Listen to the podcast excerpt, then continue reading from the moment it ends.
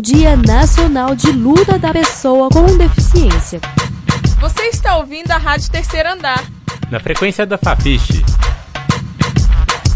Exclusão e discriminação ainda são lutas diárias das pessoas com deficiência no Brasil. Para lembrar que ainda estamos longe de alcançar uma sociedade que seja de fato inclusiva, comemora-se nesta quinta-feira, dia 21 de setembro, Dia Nacional de Luta da Pessoa com Deficiência. Sociólogo Carlos J. Guedes, pesquisador do Afetos, grupo de pesquisa em comunicação, acessibilidade e vulnerabilidades da UFMG, é pai de uma criança com deficiência. Em entrevista ao programa Conexões da Rádio UFMG Educativa, concedida nesta manhã, o pesquisador fala sobre os desafios para uma maior inclusão e dos avanços nas políticas públicas para pessoas com deficiência, que correspondem a um quarto da população. A luta da pessoa com deficiência, né, é uma luta pelo direito de pertencer à sociedade em igualdade de condições com as demais pessoas que não têm deficiência, né? Essa ainda é uma condição é, ainda bastante presente na nossa sociedade, que é a discriminação é, sobre a vida das pessoas com deficiência. O sociólogo e pesquisador do Grupo Afetos, Carlos J. Guedes, lembra que existem diversos tipos de deficiências e comenta as relações estabelecidas com a sociedade. A deficiência é aquele processo físico, sensorial, mental, que é, junto é, de longo prazo, de longa duração, né? ou seja, não é um, o fato de você quebrar a perna que te faz uma pessoa e estar tá engessado, tá, que te faz uma pessoa com deficiência, uhum. são uma coisa que perdura no tempo. E que na relação com o meio ambiente, com o meio que te, te, te faz próximo, e a, a deficiência se apresenta, né? Então, ou seja, você tem grupos de pessoas com deficiência que nascem nessa condição, dessa experiência corporal, né? E você tem outras pessoas com deficiência que adquirem esse processo ao longo da vida, né? É, então, ou seja, o que, que nós vamos ter, né? Se você pensa no caso de crianças que nascem com deficiência, você tem um histórico, né, é, de segregação numa etapa da infância que é extremamente importante, que é o fato de acesso à escola, né? Ou seja, ainda nós temos um conjunto de empecilhos na nossa sociedade para que as crianças com deficiência possam ter acesso à escola e à escola com qualidade, né? Não só uma escola como um mecanismo de é, socialização, né? Mas um, uma escola também como um mecanismo de inclusão para as várias condições que a escola tem. Uhum. É, ao longo da vida, você vai ter aí as questões relativas à sexualidade, né? ou seja, uh, o, né, no mundo da adolescência, né? a questão do namoro, a questão do gostar do outro, uhum. de se relacionar, a possibilidade de ir a, de frequentar lugares de lazer, né?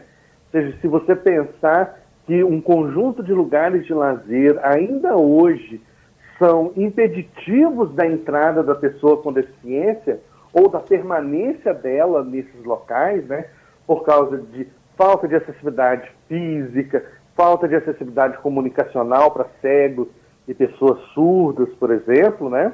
É, e mais tarde, no, no, no, na vida madura, né, vamos assim dizer, a propriamente dita a condição de trabalho, né?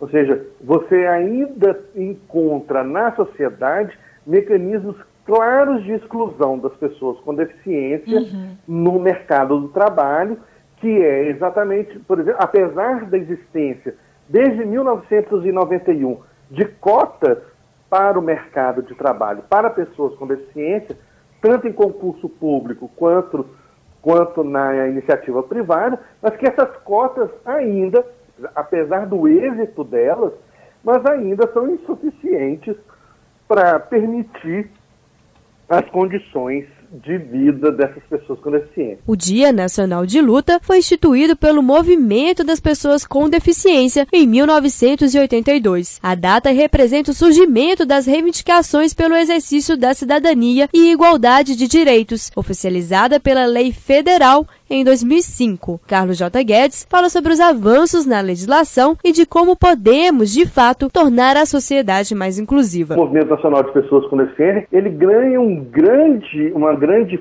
força, uma grande organização com um seminário em 1982 que é o Seminário Nacional de Pessoas com Deficiência, né? Ali, é, de alguma forma, se estrutura alguma coisa. O que se quer? Né? E o que se quer não é mais fazer parte das franjas da sociedade, uhum. ficar preso em casa, né? O que se quer é viver e viver em abundância as condições de vida, né? E aí, por exemplo, o movimento de pessoas com deficiência tem uma, um, um, uma importância muito grande, por exemplo, na estruturação da, da da Constituição de 88 nas garantias do SUS, nas garantias da, do SUAS, né, que hoje a gente chama de SUS, Sistema Único de Assistência Social, né? Ou seja, as pessoas com deficiência, elas participam da Constituição de 88, propondo questão que os legisladores, que aqueles que estavam ali fomentando aquela questão, não tinham em mente. Uhum. Né? Até, porque muitos deles não têm, não têm deficiência e não, não vivem essa experiência, né? É, então, a partir dali, nós temos um conjunto de legislações, inúmeras legislações, desde a, da, do LOAS BPC, né, do benefício da prestação continuada, nós temos a lei de cotas para, para concurso público e trabalho em empresas privadas, nós temos uma, uma legislação inteira sobre acessibilidade, que são os decretos do ano de 2004, nós temos as, as leis né, que, que transformam, por exemplo, a Libra em primeira língua da pessoa surda e uma das línguas oficiais do Brasil, né? uhum. né? Uh, nós temos uh, em, em 2008, 2009, uh, o fato do Brasil assinar como signatário a Convenção Internacional de Direito da Pessoa com Deficiência, que a ONU em 2006 é, ratifi, é, promulga e o Brasil se torna signatário dessa legislação. A primeira legislação brasileira do novo século na área de direitos humanos é essa discussão, né? É, e em 2015 nós temos uma, uma legislação que regulamenta e que avança no direito das pessoas com deficiência na questão com a lei brasileira de inclusão. Então, assim, de legislação, nós estamos bastante avançados. Ah.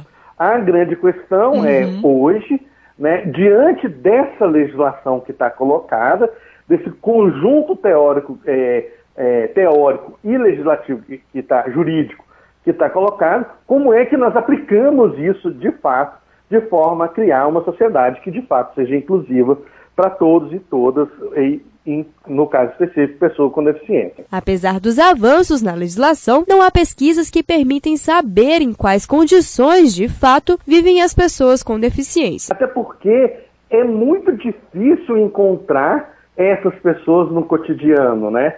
Ainda muitas das pessoas com deficiência, elas estão é, dentro de casa. O que nós podemos observar cada vez mais é que existe uma relação é, bastante significativa entre é, é, situação de deficiência e empobrecimento. Né? Essa relação é, ela está bem colocada não só no Brasil, mas em vários estudos no mundo, no mundo todo. Para finalizar a entrevista, Carlos J. Guedes traça panorama da acessibilidade em Belo Horizonte das pessoas com deficiência. Eu acho que a gente precisa pensar em, em situações, situações diversas, né? Hoje você tem a Central de Libras em Belo Horizonte, que é um serviço uh, que funciona na Casa dos Direitos Humanos é, é, na Amazonas, ali esquina com São Paulo, uhum. uh, que tem um serviço que fornece pessoas, intérpretes de Libras para pessoas surdas. Mas a cidade ainda não está preparada, né? Assim, quantas pessoas, quantos serviços públicos, uhum. shopping, uh, é, que tem acesso ou que tem pessoas capazes de se comunicar com a pessoa surda, né? É, se a gente for pensar também na questão das pessoas cegas, né? Por exemplo, nós temos um conjunto de é, sinalizadores no centro de Belo Horizonte para a travessia de pessoas cegas, mas isso ainda não se universalizou em Belo Horizonte. Uhum. né? É, ou seja, as calçadas ainda são muito ruins, né? Por exemplo, em, no centro de Belo Horizonte, essa, essas calçadas com pedra portuguesa, né? Ou seja, é, tem um, um, caráter histórico, né? Mas também elas têm um caráter de impedir ou de violentar pessoas com deficiência ou com mobilidade reduzida, né? É, se você anda numa cadeira de rodas sobre aquelas pedras que são colocadas, né, a, a qualquer forma, né, você, se você andar é, na frente do Parque Municipal ou pela Praça 7 numa cadeira de rodas, você vai ver inúmeros buracos né, no calçamento e você, e você vai trepidar o tempo inteiro. Né? Isso reduz tanto o, o tempo útil da cadeira de rodas, como uhum. você também é, tem uma dificuldade grande no, com a estrutura do seu corpo Sim. de transitar. Né? É, não são inúmeros amigos meus uh, cegos que caem na rua por causa do buraco, ou porque o, o, o, o piso tátil né, está é, tá de forma é, não é, esclarecedora Sim. daquilo que está acontecendo, né? A dependência, por exemplo, das pessoas com deficiência visual é, do uso do, do, de outra pessoa para acessar o transporte coletivo, né? Se você, não ainda nós não criamos uma tecnologia suficientemente pública para informar tanto ao motorista quanto à pessoa com deficiência visual de que ela que o ônibus que ela deseja está chegando ao ponto de ônibus, né? Uh, uhum. Você vai ter ônibus que ainda tem inúmeros problemas de acesso à pessoa com mobilidade reduzida ou com deficiência física, né? Uh, ônibus com chassi muito alto, o que faz que o movimento de acesso e de descida do ônibus se torne difícil, é, elevadores que não funcionam ou que funcionam mais ou menos. Então, assim, ainda nós temos uma estrutura é, na sociedade, né? uma estrutura nas é, de, de barreiras que são colocadas para o cotidiano da pessoa com deficiência, que ainda são inúmeros, né? Isso sem contar, por exemplo, uh, pessoas do espectro autista, que estão no espectro autista, pessoas que estão uh, no, no campo da deficiência intelectual, uhum. que ainda são é, colocadas, é, infantilizadas na sua experiência de vida, né? Uhum. Mesmo as adultas e por aí vai seja, ainda nós não temos uma cidade inclusiva, uma cidade para todos, né?